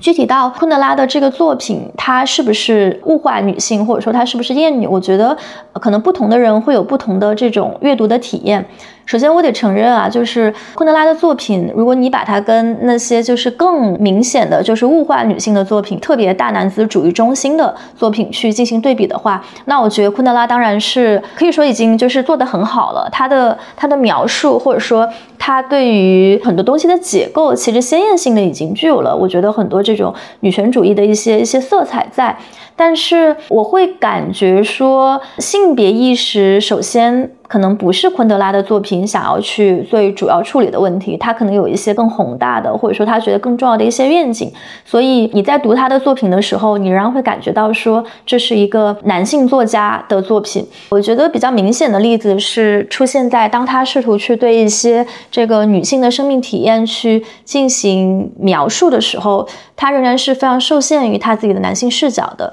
他的作品中，呃，我们刚才也提到，就是有一个很重要的维度是。他的哲学思考，就他的那些哲学思考，有时候会去进行一些概念化的一些描述，比如说男性就都怎么怎么样，然后女性又都怎么怎么样。我觉得在这一点上，他是可以做到，就是说两边各打五十大板这样的一个操作。但是当涉及到一些非常具体的生命体验的时候，我会很明显的感觉到，它是有非常多的想象的成分在，或者说凝视的成分。因为我自己作为一个女性的读者，我在读到他的作品中对女性的一些描述的时候，你会有一种疏离感，有一种隔离感。但是因为我不是男性，所以我不知道他的作品中对男性的描述会不会也让男性读者有一些疏离感。但就女性的这个部分来说，我会觉得他对于女性的这个描述仍然是从一个男性的身体里面去想象出来的对女性的描述。印象比较深的是，当时呃，我记得在《不能承受的生命之轻》这本书里，在中后半段，当这个呃医生托马斯失去了他作为医生的工作，然后成为一名这个需要去上门修理的工人的时候，他经历了一段人生中的一段时间，就是他开始跟不同的家庭的女主人发生很多的性关系，然后他去对那些性关系进行描述的时候，也让他自己想到自己当年作为一个医生，去给很多的女性病人做手术，去检查他们的身体，去观看他们在不同阶段的反应。对女性身体的描述，对女性反应的描述，对于跟他们进行交互、跟他们进行互动的时候的那种状况的描写，我会感觉它是非常非常男性中心和男性凝视的。然后那种凝视的话，他自己可能甚至也不会觉得说这是一个男性凝视，因为我们刚才也提到另一个概念，就是叫做他者化。我们要去描述另一些或者另一个完全不同的个体的时候，我们一定会带有想象的成分。那这种想象的成分去进行描述、去进行客观的总结的这个过程，我们是把它归结为他者化，还是说归结为男性凝视？我觉得这中间是有非常模糊的地带在的。我们在进行他者化的时候，它本身其实已经是不可避免的一种文学创作的方法。但是在什么样的情况下，你可以说它是一种男性凝视；在什么样的情况下，你可以说它是一种 genderless，就是没有性别的他者化。我觉得这中间就是有很多复杂的空间。所以，我对米兰昆德拉的感受，或者说作为一个读者的这种阅读的体验啊，就是你会感觉他尽管理念上可能希望是自己可以扮演一个上帝的视角，但他仍然是通过一个男性的躯体去观察女性作为一个客体的存在。那我觉得这背后也涉及到更多更深层次的关于文学的东西，比如说第一个，那我们能不能期待说，真的有作家可以做到全知全能，就是他住在一个男性的身体里，但他能够通过这种性别反串的角色去创造一个女性为主角的小说，当然这样的情况也是存在的。但是我觉得回到刚才提到的一个点，就是我觉得性别的这种意识，它不是米兰昆德拉对自己的小说中最主要的期许，这不是他最希望去处理的问题。所以他仍然会通过自己更熟悉的那个世界，就是从一个男性的视角。从他作为男性的这种生命经验去给他提供的大量的素材和想象去进行这样的创作。那另一一个，我觉得关于作家的创作和读者接受之间的关系，呃，我觉得文学研究中也会讲说，那一个作家一旦把一份作品创作出来之后，他自己就死了，其实剩下的就交给读者去解读。所以我觉得也可以理解说，我们几个人间在。分享我们阅读体验的时候，我们会有非常不同的这种阅读的体验。能不能从我们的阅读体验就反推说昆德拉就是什么什么样的人？呃，我觉得这个中间可能也不能够这么武断慢的去做判断。比如说，如果你问我说昆德拉的作品中是不是有物化女性的成分，我觉得是有的。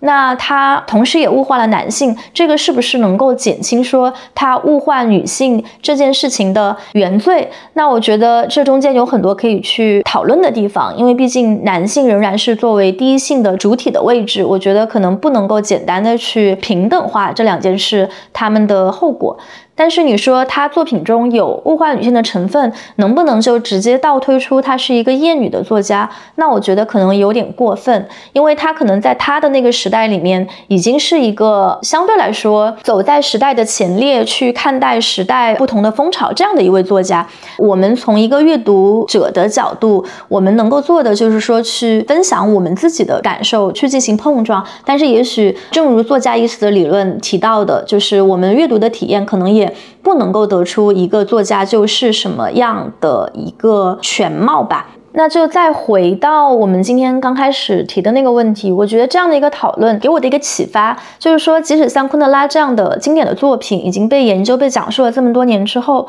不同的读者仍然会因为自己不同的生命经验而得出不同的感受，也回应到，就是说，可能一百个人心中会有一百昆德拉。对我们个人来说，它可能分别都意味着一些非常不同的事情。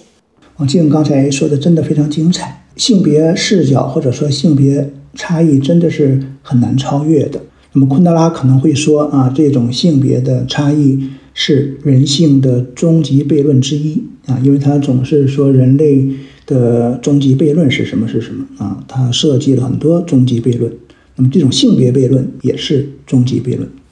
哎，说到说到这，我我不知道我们是不是时间差不多。我想，呃，跟跟二位探讨一个关于昆德拉的，就是沿着我们刚才聊到的，或者说我长久以来对于这个。话题的一个兴趣，就是在文学之外的，就是文学回到人生，也就是昆德拉的作品中有很强的哲思性嘛。他对他对哲学的兴趣，他对音乐的兴趣，我我觉得就是一个长期困扰我的。我不知道是不是其他很多朋友也有这样的想法，就是说昆德拉总是批评。嘲讽媚俗嘛，那么一种不媚俗的生活是是什什么样的呢？那当他指出，比如说我们存在一种轻飘飘的生命状态，那怎么应对或或改变呃一种轻飘飘的境遇或人类的这样一种呃处境呢？我就在想，昆德拉怎么回应这个问题？他在《巴黎评论》的那个访谈里面，他他提到说。呃，因为大家就说你批评媚俗，那是不是就是讽刺低俗？但他他的回应其实就是是媚俗而非娱乐是一种真正美学的灾难。然后他还有一句话应该非常重要，但是我不是很确定我是不是真正的理解了他这句话。吴老师可以呃可以待会儿给我们呃解释一下。他说他这辈子真正的渴望是把问题的极端严肃和形式上的极端轻薄给统一起来。呃，因为。因为这样的一种对比，让发生在我们的床地间，就生活间，也发生在历史伟大舞台上，这种可怕的无意义露出了真相。那我们于是经历了不能承受的，呃。生命之轻，呃，我在我在想，因为很多人说，哎，昆德拉嘲讽一切，人类一思考，上帝就发笑，就是大家都挺可笑的，呃，人类的这种挣扎、探求索都挺可笑的。那有的人说他是不是虚无主义？我我个人在想，对，说昆德拉虚无是不是一种误读？因为他。指出人类的这样一种呃悲悯的、可怜的这种虚无和轻飘飘的或荒谬的存在，是其实就是指出了一种非常深刻的境遇和问题。那这本身就已经是指向了意义的思索和和求索，而不是一种虚无和真的没有意义了。我不知道我的呃理解是不是对。那沿着这个去说的话。呃，我想跟二位探讨是按照昆德拉的指出的境遇，那种不媚俗的生活是什么样的？是不是就是接受和直面了一种就是生命无意义的真相，然后起身去寻找一些呃意义或探索？那同时呢，真实的面对这样一种境遇，这又回到了他的另一个镜像，留在捷克的哈维尔所说的“活在真实里”，就是生命活在真实的生命里。我不知道我的这样一种阐述和解释是否清楚，就是就想跟二位探讨一下，比如说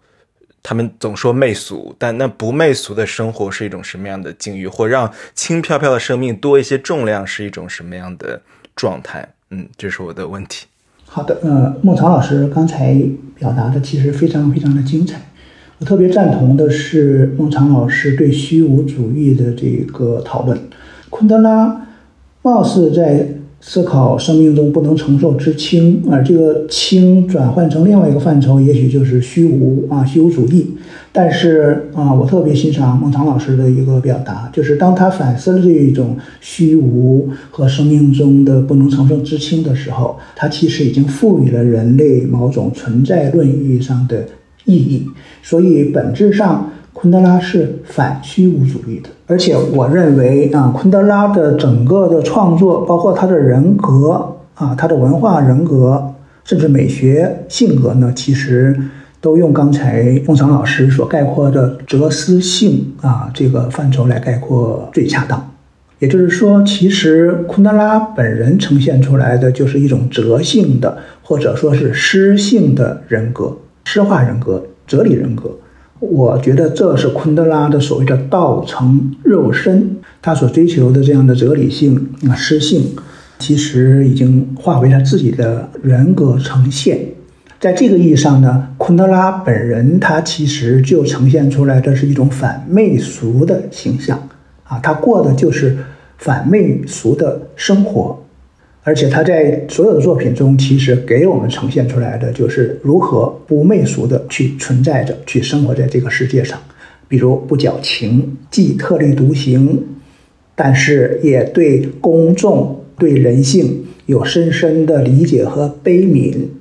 不自恋啊，也不崇高啊，尤其是不自我崇高。其实这都是反媚俗的应有之义。所以在这个意义上呢，其实。昆德拉本人就是在践行着如何过一种不媚俗的啊，或者是反媚俗的这样的生活。而刚才我觉得那个孟尝老师提出来的，他在小说美学上的追求，就是把严肃的哲学性的重大的问题，其实和啊某种显得喜剧的、幽默的，甚至轻浮的这个形式结合起来，用玩笑来表达严肃。啊，用幽默来表达严肃，在某种意义上消解某种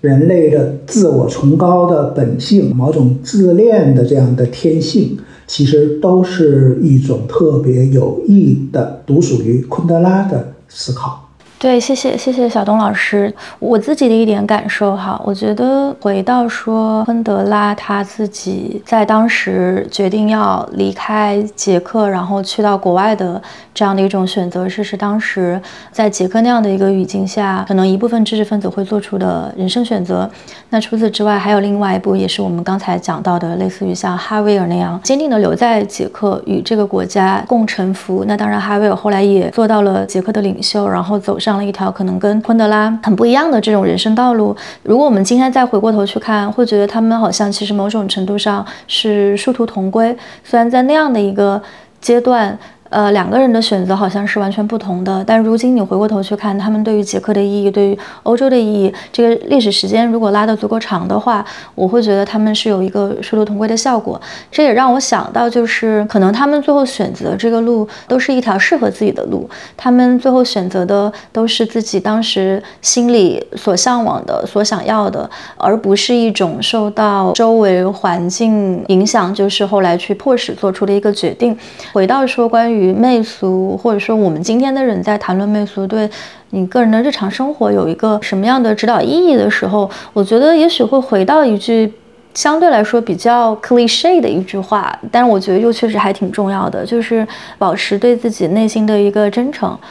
就是当我们批判媚俗的时候，媚是一个动词，然后俗是一个名词。那俗你可以理解为说是社会约定俗成的一些东西，是一些社会施加给你的框架、一些条款、一些规范。这种条款相对应的，我觉得其实是自己就是没有被异化，仍然可以保持真诚的内心。那我觉得生活在当今的社会，其实你要说完全不被这种社会约定俗成的规范所影响，是一件几乎不可能的事儿。非常少的人可以。可以做到这一点，但我觉得在那些我们还能够去做到的时候，更多的去对自己，至少对自己，自己在跟自己对话的时候保持真诚，自己在跟自己对话的时候去尽量的区分说什么样的东西是我因为受到外在的影响。而去做出的选择，去做出的评论。当然，我们今天的这个时代，我们比如说，因为有社交媒体，有互联网，那可能跟昆德拉最开始去谈到媚俗这个概念的时候，那个时代会有一些不一样。但我觉得这也正印证了某种程度上，昆德拉他作为一个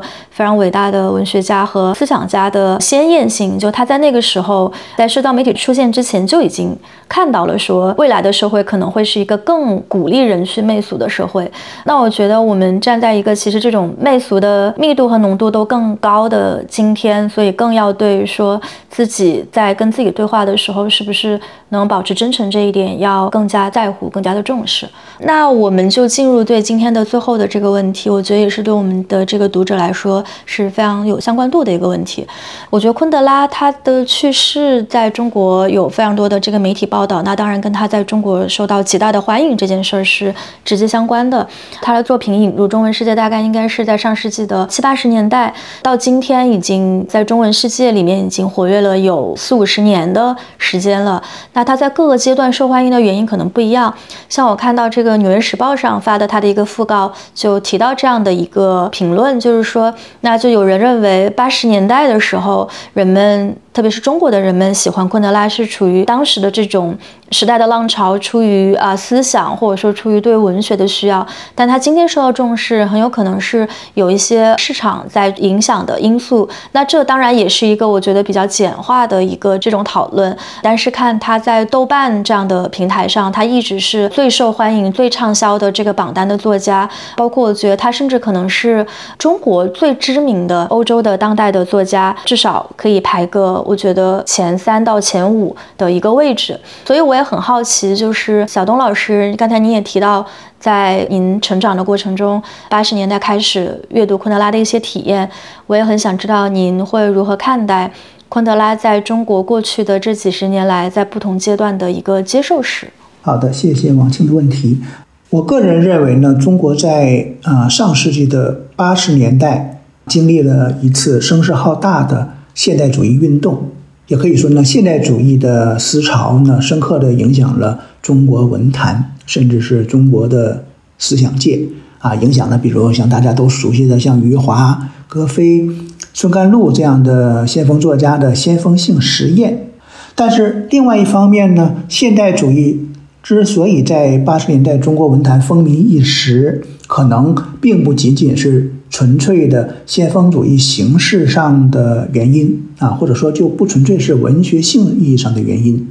我经常引用北京大学中文系的，也是我的老师洪子成先生说过的一句话。他说：“我们那时关注的是现代主义文学表现出的对人的处境的揭示和对生存世界的批判的深度。譬如文坛对卡夫卡的《城堡》的关注呢。”他说，就和我们对十七年以及文革的记忆和反思密切联系在一起的。而存在主义哲学家萨特啊，当时在中国有个热潮，八十年代初有个热潮。他说，萨特热所造成的存在主义的文学影响呢，更是直接关系到我们对存在、对人性以及人的境遇的新的意识的觉醒。那么这一切呢，都决定了八十年代中国现代主义。的复杂性啊，绝不是纯粹的文学性可以概括的。那么这方面的原因呢，恐怕也有刚才王庆提及的思想性方面的原因。但是我有另外一个判断啊，就是我认为呢，现代主义运动的确在今天呢遭遇到了市场的因素啊，还有流行文化的冲击、网络文化的冲击。啊，所以现代主义的先锋性呢，肯定面临某种衰竭。到了二十一世纪呢，对昆德拉的阅读啊，对昆德拉的阅读呢，就一度的成为了小资身份的象征。比如昆德拉，另外呢，还有卡尔维诺啊、博尔赫斯啊，这些作家已经成为一代小资茶余饭后的谈资了，是小资文化的重要表征。那么我的一个判断是。现代主义的意识形态在中国终于面临一个终结的结束了的历史命运，啊，当然也就标志着一个市场化的大众文化时代的到来。那么，无论今天的读者从什么意义上去读昆德拉，我的感觉是，只要有人去读，啊，那终究就是好的。而今天的读者呢，我觉得也会各取所需。那么，在这个意义上呢？文学反而可能回归了它应该有的正常的样态。那么如今可能不再会出现八九十年代所形成的昆德拉热，但总会有人在读昆德拉。这意味着昆德拉已经从当年的流行作家进入了经典作家的行列。那么所谓的经典作家呢，就是文学史上的地位已经巩固了，或者说得到充分的验证了。大家。都认为应该去读这些作家啊，那就是经典作家了。那么我们北大中文系的呃曹文先老师曾经这样界定过什么是接经典啊，他给经典有过一个独特的界定。那么所谓的经典啊，就是那些大家都说好，但谁也没读过的作品。这是曹老师对经典的一个戏谑的定义。而我们今天对昆德拉的纪念呢，或许。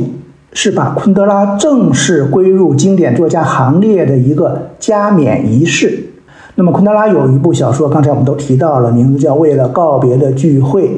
那么套用这个中文翻译呢，也许我们可以说，我们今天对昆德拉的纪念呢，也是为了告别的纪念。那么，假如这个世界真正告别了昆德拉，